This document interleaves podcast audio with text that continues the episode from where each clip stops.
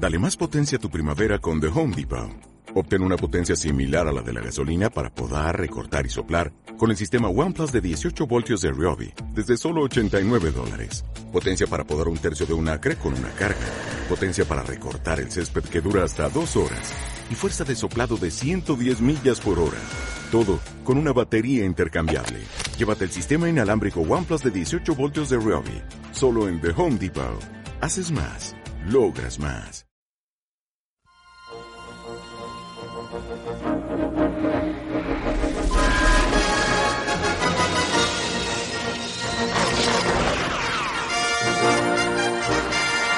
Faster than a speeding bullet.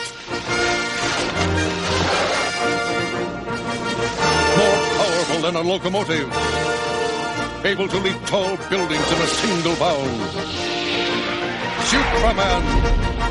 Buenos días, buenas tardes o buenas noches, ya sabéis, dependiendo de la hora que estéis escuchando esto. Y bienvenidos al podcast de la web El Pájaro Burlón. Ya sabéis que nos podéis encontrar en www.elpájaroburlón.com. Yo soy Víctor, uno de los redactores y principal responsable de estos artificios sonoros que van apareciendo por la web de tanto en cuanto. El caso es que hoy este artificio en cuestión va a estar dedicado a hacer una pequeña reseña, no va a llevar mucho tiempo, de la novela Super Folks de Robert Mayer, una novela estadounidense de 1977, que bueno, es importante en la historia del cómic de superhéroes y de la ficción de superhéroes en general, pues por ser eh, el punto cero, digamos, de algunas eh, cosas, de algunas tramas, de algunas situaciones que luego pues llevarían a la versión esta más oscura, más realista hasta cierto punto de ciertos superhéroes que se iniciaría pues en los 80 con gente como Frank Miller, Alan Moore, Grant Morrison y demás eh, gente pues que, escribía en los cómics de la época. De hecho, si retomamos uno de los dos de los nombres que he dicho antes, esta novela volvió a resurgir en 1990, se volvió a, echar luz sobre ella, pues por el tema de que Grant Morrison comentó en un artículo en 1990 de que, bueno, pues que comentó en este artículo que eh, Alan Moore había sacado un montón de material de, de Super Folks para varias de sus historias de, DC Comics, historias como Watchmen, Kellman e incluso pues qué, pasó con el hombre del mañana, ¿no? Whatever happened to the Man of Tomorrow, aquel final del, Superman eh, pre-crisis, ¿no? Digamos, pues todas estas cosas, eh, digamos que se habían eh, habían aparecido anteriormente en Super Folks. A ver, por un lado, no es por quitarle tampoco mérito a Grant Morrison, que es un tío que a veces cae un poco mal, todo hay que decirlo. O sea, puede que te guste leer sus cosas, como es, mi caso, aunque algunas no tanto, pero a veces es un tío un poco, un poco puñetero.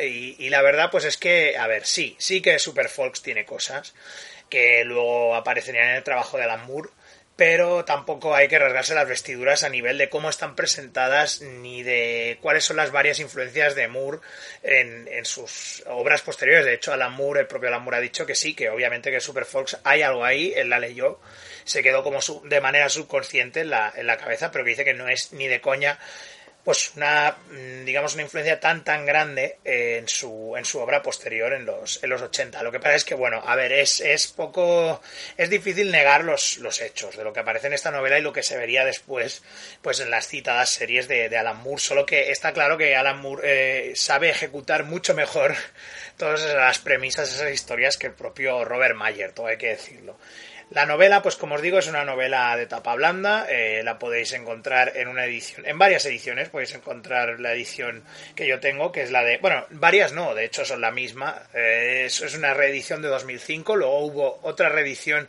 creo a mediados 90 o a primeros 90, y luego la, la original de 1977. No es una novela que se haya prodigado muchísimo pero que se puede encontrar en, paperback, en, tapa blanda, pues en bastantes sitios. El caso es que esta es la versión de la editorial St. Mary's Griffin de Nueva York, eh, tapa blanda, como ya digo, pues una, novela de 231 páginas, eh, episodios, los capítulos de la novela son súper cortos, o sea que la verdad es que no, no se hace muy pesada de leer, la verdad. Pero bueno, y la, portada está muy bien de esta versión porque está, está dibujada por el, por el Mike Allred, el dibujante de, de, Madman, y la verdad es que la verdad es que mola, porque Mike Allred por lo general mola. Entonces sus dibujos, pues la verdad quedan bien en una, en una portada de, un libro, aunque las otras también están bastante bien, las, las portadas anteriores de, de la novela. A ver, fríamente, vamos analizando, analizando esta novela. La novela es de un periodista, como decimos, Robert Mayer. Tiene muchos, muchos guiños a la, profesión periodística, todo hay que decirlo también. O sea, hay momentos en los que el propio, el propio Mayer eh, habla de muchas cosas sobre la, profesión y la verdad es que están bien retratadas. Pero digamos que pesa también el factor de ser la primera novela que escribe y también la época en la que se escribe. O sea, digamos que la novela lo que hace es eh, tiene como mm, huele, digamos, no tanto como que tiene, sino que huele a ese espíritu tanto de humor gonzo de los 70, tanto de desmitificar las cosas de la infancia, de destruir eh, las preconcepciones, de destruir, digamos, los mitos clásicos, ¿no? De cagarte en, los cuentos clásicos, de cagarte en los tebeos de superhéroes, ¿no? Y decir que todos son unos junkies y unos acabados y todo esto, ¿no? El digamos, el subvertir el status quo de unas historias de cultura pop anteriores para niños, pues el, destruir eso, ¿no? Digamos que es una cosa que es muy de los 70, obviamente, es una cosa que es muy de mediados finales de los 70, ¿no? Quien nos recuerda pues todos aquellos, y ya incluso también algunas de los 80, ¿no? Quien nos recuerda todas aquellas historias de Vázquez, eh, que en la que veíamos a las hermanas Hilda o además personajes pues en plan porno, ¿no? Pues digamos que por ahí va un poquito el rollo que tiene Super aunque es un poco más profundo hasta cierto punto, todo hay que decirlo. La novela nos pone pues en la, en la piel de, su protagonista, que es David Brinkley. David Brinkley es un, es un reportero de 42 años que vive en los suburbios de, fuera de Nueva York, de la ciudad de Manhattan, digamos, de la propia isla de Manhattan, pero en el estado de, de Nueva York. Entonces Brinkley está casado y tiene dos, dos hijas. Entonces, eh, este tipo, pues, eh, sería lo más normal del mundo si no fuera porque hace 10 años era un superhéroe, pero un superhéroe muy conocido. Entonces, aquí se juega mucho con el tema de que de Brinkley no se habla mucho de. O sea, no se acaba de decir nunca su nombre. Algunas personas le llaman con un código, eh, digamos, la gente del gobierno lo conoce como nombre en código índigo, por ejemplo. Algunos dicen Ubermensch, Oberman, etcétera, etcétera. Ninguno de estos es su nombre de verdad eh, pero está claro que Brinkley es Superman. Lo que pasa es que el propio, el propio Mayer, pues tampoco lo, deja, sí que lo deja más o menos claro. Pero ¿qué pasa? Que el mundo en donde vive eh, el personaje de Brinkley eh, también digamos que tiene a todos esos personajes de los cómics que, recordamos. De hecho, los nombra en el primer capítulo Mayer, o se habla pues tanto de Wonder Woman como de Batman y Robin, como de Superman, también habla de gente como, como Snoopy, por ejemplo, ¿no? Todos personajes de la cultura popular, de cómics, de tiras cómicas, de cuentos, de TVOs de superhéroes, todos esos personajes técnicamente existieron, ¿no?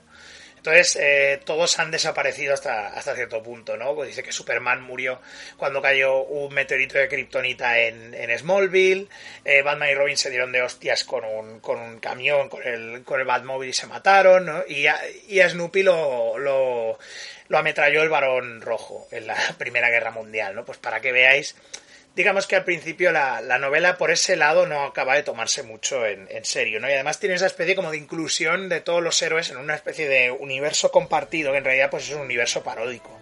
No digamos que sería más una versión más siniestra y más chunga de la canción de Jaume Sisa, por ejemplo, la de Qualsevol Nit por Surti al Sol, ¿no? Es la que habla de que hace una fiesta con un montón de personajes, tanto de tiras cómicas como de cuentos, ¿no?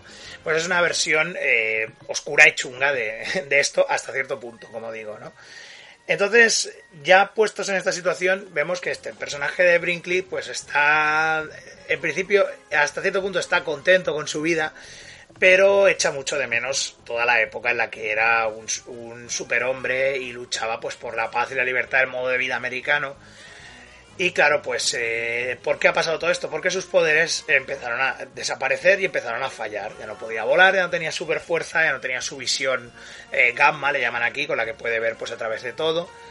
Y claro, pues eh, digamos que, eso pues, lo que hizo fue que hiciera que se retirara y que bueno, pues tuviera hijos, siguiera trabajando en su identidad secreta hay que decir que el personaje este Brinkley está basado en otro, en, un también en un reportero de la época. Claro, es que esto ya son todo. Es una cosa que vamos a ir viendo mucho en el libro, que son muchas referencias que al lector de fuera de Estados Unidos, como, un servidor, y que no ha vivido en esa época, como un servidor también, pues eh, podemos ver que no nos llegan tanto esas, esas referencias, la verdad.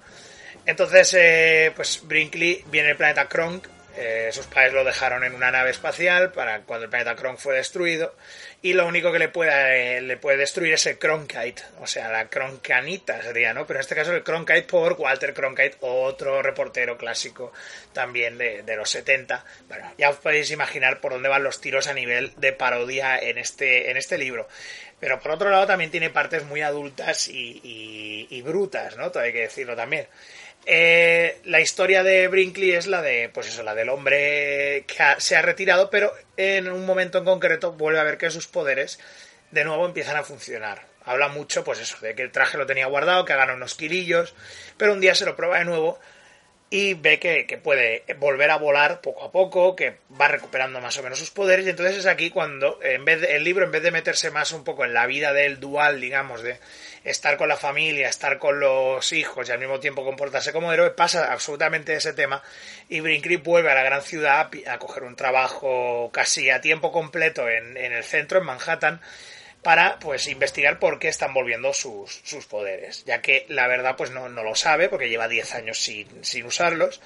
Y aquí es donde empiezan ya todas las investigaciones y demás cosas pues que llevan a Brinkley a ver que detrás de, todo lo que ha pasado hace 10 años ve que hay una conspiración muy grande de fuerzas de muy arriba del gobierno de los Estados Unidos para asesinarlo a él, o sea, para asesinar a, esta especie de Superman que no acaba de, decirse nunca el nombre, pero está claro que es él.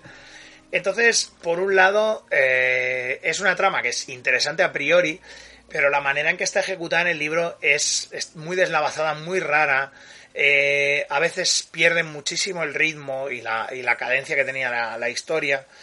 Eh, digamos que por un lado hay una, hay una conspiración entre varios organismos, obviamente CIA, FBI y demás, para que se asesine a, este hombre, a esta especie de Superman, digamos que es el único héroe que queda ya en pie, ¿no?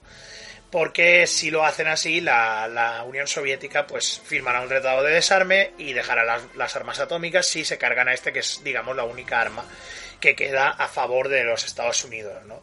Como ya digo, esto podría ah, pues irse a una especie de thriller de misterio y de espionaje, pero el libro decide que no va a ir por ahí, sino que simplemente pues es una parodia gonzo de todos los tebeos hasta cierto punto, pues a veces más acertada, a veces menos acertada. muchas veces menos que más. Es una lástima porque es un libro que, que es importante, como digo, para la historia de, del cómic de superhéroes pero no acaba de saber pues cómo resolver ciertas cosas. ¿no? Esto también puede deberse a que es la primera novela de Mayer, entonces claro, yo ahora desconozco el resto de la obra de este señor, a lo mejor luego sus otras novelas son eh, excelentes, pero a lo mejor es una cosa que escribió a mediados de los 70, la dejó en un cajón hasta que la, hasta que la sacó. Y claro, pues la verdad se nota, se nota bastante, y ya no solo pues por las referencias pasadas de moda, sino por la manera en que está, en la que está escrita, ¿no? Entonces, claro, todos sus viajes le llevan a, volver a encontrarse con nuevos héroes, como Billy Button, alias el Capitán Mantra, o sea, obviamente el Capitán Marvel, que está recluido en una, en una institución psiquiátrica después de que, su, de que su hermana Mary Mantra, o sea, Mary Marvel, muriera, aplastada por, una locomotora de tren, cuando no pudo decir las palabras para convertirse en, en Mary Mantra. Luego aparece de todo. Tenemos a Peter Pan crecidito y un señor mayor homosexual, digamos, un poco mal rollero. Eh, luego está eh, Estrecho Tool, que es un, una mezcla entre un gángster y una especie de gigoló, ¿no? Elástico, que es, eh, digamos, pues es uno de los principales artífices de, que, digamos, pues se quiera acabar con, con Brinkley, es uno de los que mueve la trama a nivel de calle. pero claro, luego hay otras cosas como por ejemplo, eh, como ya digo, hay muchos interludios en los que se habla del pasado de Brinkley. Aquí probablemente sea lo, más interesante hasta cierto punto de, la novela. Siempre estoy diciendo hasta cierto punto, pero es que es verdad. O sea, realmente me gustaría que me emocionara más el libro de lo que realmente lo ha, lo ha hecho cuando lo he, cuando lo he leído, ¿no? Eh, se habla mucho, pues eso, de, que el personaje, obviamente, con esos poderes, eh, no los iba a no usar para cosas malas, digamos, hasta, hasta, hasta digamos, de algunas maneras en concreto, como por ejemplo, pues su visión eh, gamma la utiliza para ver a través de la ropa de las mujeres, claro, pero eso le, conlleva que se despiste y se le dé hostias constantemente. Luego también habla de su relación con, con, las, con las mujeres, habla mucho del sexo superheroico en general, o sea, la novela es la, destapa ese tabú que obviamente mucha gente ya se había preguntado, que es cómo folla Plastic Man, cómo follan Superman, cómo folla Batman y folla Robin pues digamos que lo, lo pone en, bandeja la historia y habla pues de la, de la primera vez de las primeras veces que se acostó con, con, mujeres y la primera vez que se acostó con Peggy Poole, que era Lois Lane en este caso, ¿no? Tenemos una Lorna Doone, que es Lana Lang, que es la chica de, de Smallville, y luego Peggy Poole, que es, eh, pues eso, Lois Lane, ¿no? Entonces, claro, vemos pues esa relación con, con Peggy Poole que, y que como ella se estaba reservando la virginidad para acostarse realmente con él mismo, pero está eh, reservándola para acostarse con Superman, técnicamente, claro, pero no sabe que el tío que, el tío que le está haciendo pajas es eh, Superman, ¿no? Entonces, claro, juega mucho pues con, con, eso. O luego, por ejemplo, también, una de las primeras veces que, que está con ella, pues que claro, está en plena faena y, y ve y oye pues una, unos gritos de ayuda pero no puede, no puede porque obviamente está en pleno, en pleno tomate, no va a vestirse de, de superhéroe y salir, ¿no? Entonces, claro, eso le lleva pues una, unos traumas cuando ve que el, el, pocos días pues ven que ha muerto una mujer cerca de por allí, etcétera, ¿no? Luego también eh, dice que durante, durante cuando está vestido de superhéroe no se le, no se le levanta del todo bien, pero luego como humano sí, porque se espera menos de, de, de él, digamos. Eh, yo qué sé, todos estos elementos por ejemplo, el hecho de no poder decir tacos cuando está, cuando está vestido con traje, no dice creeping cronkite, ¿no? En vez de decir, me cago en uh, you son of a bitch, que es lo que dice cuando, cuando está normal, digamos, ¿no?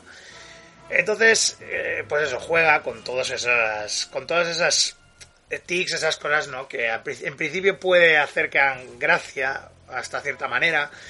Lo que pasa es que se alargan, yo creo, demasiado en la historia. Eh, hay muchos interludios que no tienen ninguna, ningún sentido absolutamente. O sea, vemos cuando Brinkley descubre qué es lo que ha pasado con sus poderes durante todos estos años. Hay una conspiración muy grande por parte de, mucha gente, muchas empresas, para acabar pues mmm, sacando todo el Cronkite que han podido del, del espacio y ponerlo dentro de plásticos, de aparatos manufacturados, de la propia comida, de todo, ¿no? Pues para para quitarle su, sus poderes y que ahora los han ido retirando con el tiempo para que él pudiera volver a, a tener sus poderes y entonces eh, tenerlo, digamos, pues como punto, ponerle una diana muy grande ¿no? en la cabeza para, para poder acabar esa negociación con, con la Unión Soviética. Y bueno, pues eh, como os digo, en ese punto él pues eh, se va de la Tierra porque bueno, pues ve que si se va recupera sus poderes, ¿no? Entonces se va al espacio y tenemos un interludio rarísimo en el que llega al cielo ve, entra a las puertas del cielo, ve a los personajes que han muerto, a personajes anterior, que anteriormente han muerto, ¿no? Como esa Mary Mantra también. Eh, yo qué sé, eh, hay cosas muy raras en el, en el, libro. Luego también está Demoniac, que es como una especie de Black Adam, que es el hijo creado en base al, incesto que cometieron eh, los, los, dos hermanos Mantra. También una parte un pelín desagradable en la que se habla en el, en el libro. Y este Demoniac, del que no se había oído hablar mucho anteriormente en el libro, pues aparece y pelean, luego él se va hasta el final del universo y ve que ahí es donde están las ilusiones perdidas de la gente, lo que no han llegado a conseguir está en el fin del universo. Eh, ahí el libro se pone muy triposo, pero al mismo tiempo triposo en el sentido mal. O sea, no triposo en el sentido bien, como por ejemplo un Dune o cosas así, no, sino eh, triposo en ese sentido de los 70, como ya digo, de desmitificar cosas, de, de mm, cargarse personajes clásicos y demás, ¿no? Pues todo esto, digamos, esta especie de Marvel, el, el enemigo este, este demonia, que esta especie de, de um, chico Marvel Junior malvado, es una cosa que en Man también salía, lo de la conspiración para acabar con el héroe también es muy Watchmen, está claro que las cosas están ahí y que Moore, pues está claro que si las leyó, se le quedarían en el subconsciente y las acabaría sacando. Pero digamos que, como ya he dicho antes, la ejecución de estas, de estas historias es mucho mejor pues por, por el propio Moore que por el propio que por el propio Mayer, la verdad. Eh, la novela, pues bueno, eh, como ya digo, mucha obsesión por meter cosas sobre el tema sexual del personaje, de discusión del tema de este tema. Eh, también lo clásico, ¿no? Por ejemplo, su, su novia de Smallville, digamos, es Smallville, Lorna Doone se ha convertido en una stripper y es una groupie. Eh, hay muchas situaciones, como digo, muy forzadas eh, también, que muchas referencias a muchos personajes de los que, no, eh, como obviamente pues no soy de esa época, no los he oído hablar, ni, ni los tengo en, ninguna referencia posible, digamos aunque bueno, te puedes tirar de Wikipedia y saber que es todo, pero claro, digamos que a nivel de lo que, de lo que estás leyendo, pues a veces no te enteras. Y ese último, y ese tercer acto final es mm, raro, eh, yo creo que está, mm, que se alarga un poquito, pese a que ya digo que los capítulos son cortos. Y bueno, pues esta edición tiene una tiene un prólogo por, por el propio Grant Morrison, eh, en el que, bueno, en pocas palabras también él dice que es una novela que es muy extraña en algunas partes, pero que bueno, que es muy importante para la historia del cómic y demás. Me parece muy bien Grant, pero esta novela por lo general es flojita en, en lo que es la ejecución. O sea, los conceptos están muy bien como ya digo, al final choca un poquito estar viendo, eh, por ejemplo, personajes clásicos que aparecen por todos lados. Aparece Marilyn Monroe, aparece Rockefeller, aparece Fred Astaire, pero haciendo otras cosas, ¿no? Otros papeles, otras historias, Bugs Bunny, todo esto, ¿no? Todo este rollo. Venga, toda la cultura pop, ¿no? La real y la imaginaria, pum, toda ahí metida en este Nueva York. Eh, extraño, ¿no? De hecho, pues de, de, de parodia Gonzo 70s, y la verdad, pues al final eso pesa, yo creo, en el contra de, la propia novela, del propio libro, que tiene un final un poco abrupto, descafeinado, eh, y que bueno, pues la verdad, a ver, no ha sido, no ha sido tampoco una lectura mm, mala que haya dicho, Buah, esto ya lo dejo y ya está. Pero tampoco ha sido una lectura súper gratificante. Estamos diciendo que visto eh, lo visto, o sea, vista esta novela a lo limpio, sin el tema de referencia, sin haber utilizado, sin el rollo de algo, lo que influenció a Watchmen. O sea, mirándola como novela estándar, es flojita. O sea, es flojita. Tiene puntos buenos, pero también tiene muchos puntos malos y esos puntos malos yo creo hacen que, que pierda bastante, bastante lustre. Eh, Puedo recomendar Super Folks. La verdad es que por un lado sí, pero por otro no. O sea, el sí es por si sois muy, muy, muy curiosos, sois unos completistas locos del tema superhéroes, os gusta mucho Alan Moore, os gusta mucho Grant Morrison, os gusta mucho este rollo del héroe tirado y derruido de la sociedad y demás. Si queréis saber de dónde vienen gran parte de esas cosas, pues pillaosla, ¿vale? Porque, porque bueno, no, no es muy cara, yo la mía la conseguí por, no sé si fue por 4 euros y medio, 5 en Iberlibro, iberlibro.com. También la podéis encontrar en Kindle, en el Kindle Store del, del Amazon. Creo que sale a unos 6, 7 pavos, la podéis encontrar para Kindle también. Pero como ya os digo, es una novela que, analizada como novela estándar, es flojucha. Ahora, como asunto histórico y demás, sí es más importante, pero bueno, tampoco es tan, tan, tan importante pues como para que eh, sea mejor que muchas otras cosas que vinieron después, como las novelas Mosaico de Wildcards o todo este renacimiento que está viendo estos últimos 7-8 años de ficción de superhéroes a nivel no mainstream, sino bueno, mainstream en Estados Unidos, obviamente aquí pues eh, tarda más en llegar o historias más meta-referenciales como las asombrosas aventuras de Caballero Clay o libros como Muy pronto será invencible. Todos estos libros los acabaré reseñando en, esta, en este espacio, en el podcast de, del pájaro burlón. Pero quería empezar por el, por el principal, por este Super Folks de Robert Mayer, que ya os digo es una novela que tanto puedo recomendar como no. O sea, ya os lo he dicho, por un lado, super, super fan, super completista, sí, ir a por ella. Que no que la verdad no os interesa después de lo que os he dicho, ni os, no os acerquéis a ella ni con un palo. Pero bueno, que sepáis que existe, que está aquí y que bueno, que fue una novela que en 1977 pues influenció a varias personas. Nos vamos a ir entonces dos años después, a 1979, con esta canción de los Kings, este I Wish I Could Fly Like Superman. Y bueno, pues nos vemos en el próximo capítulo del pájaro burlón. Hasta la próxima.